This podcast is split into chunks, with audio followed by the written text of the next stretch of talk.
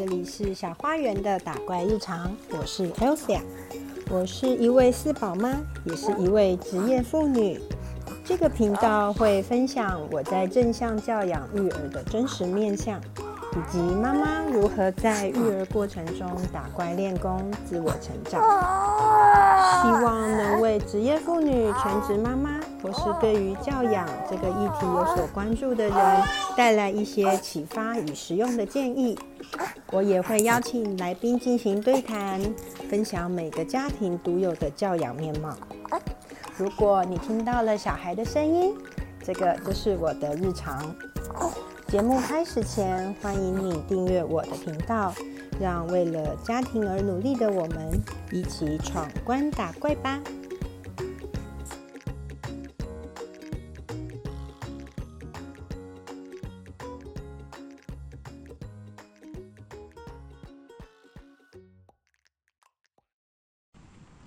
嗨，欢迎回来，我是 Elsa，你这周过得好吗？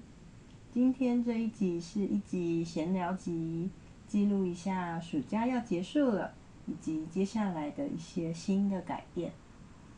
嗯，先来说说双胞胎好了。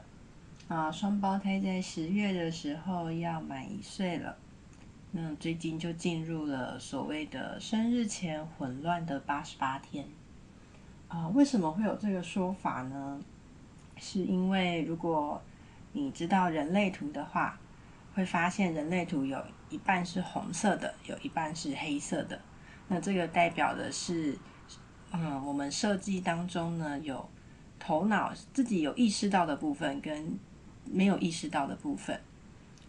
那就像流年一样，我们的流年运势或者是说流年会有一点小小的改变。那在红色就是潜意识的部分会比。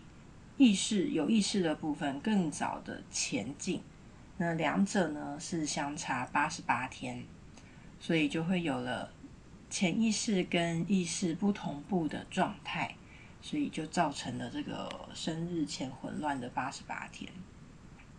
那就双胞胎而言呢，因为他们在八月初的时候，呃，生了病，就是腺病毒。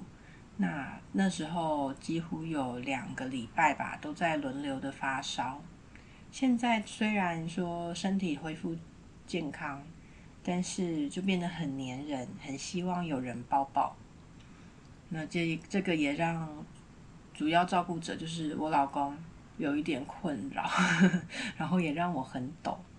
嗯，为什么呢？因为九月换我邀请育婴假。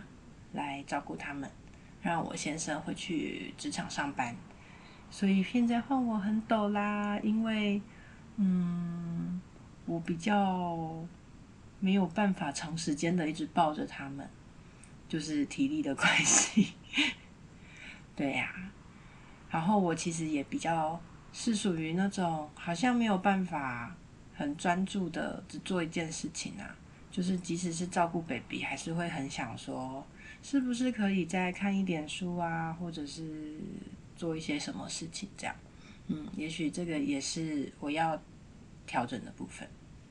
好，所以九月呢，其实就是我要请育婴假了，又要离开职场一年的时间。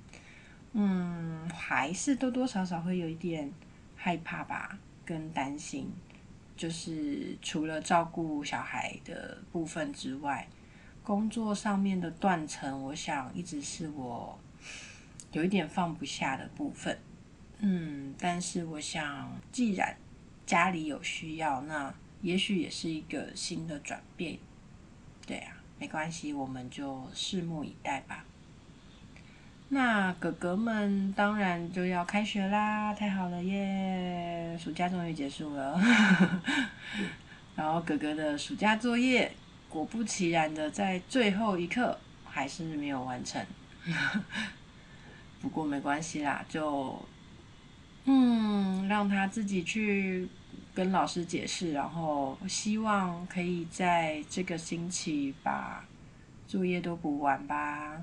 不然新的作业又要来了，东西越来越多，没有办法，小朋友嗯，不想压着他写作业，但可能就需要这一段，他很不会调控时间的时期吧。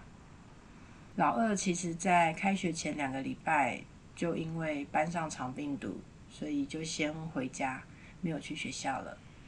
嗯，也终于要开学啦！真的，暑假很辛苦，我先生，他一个人在家里一打四，很辛苦了。嗯，所以要开学了，不晓得大家的心情如何呢？希望是学生的话，就希望你们九月了，大家都往前一步了，一年级变二年级的老大，自己说写功课可以再快一点。那我们就拭目以待。中班的哥哥，现下学期可以上美术社团了，他很期待，因为之前看哥哥都会做很多作品回来，然后他就很想做，嗯，也蛮开心，他这一次终于报到社团了。那双胞胎自然就健康长大、平安长大最好了，然后就希望吴先生回归职场一切顺利。那我在家育儿也一切顺利喽，嗯，谢谢大家。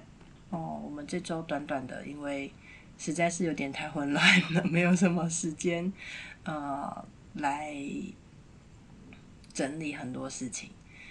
对，包含像是心情的整理跟公司物品的整理，都比我预想的还要花时间。嗯，那我们就下周再见啦，拜拜。喜欢今天的节目吗？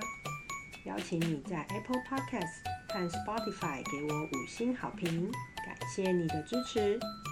如果你有什么想听的主题，或是对于内容有任何感想，欢迎使用电子信箱让我知道。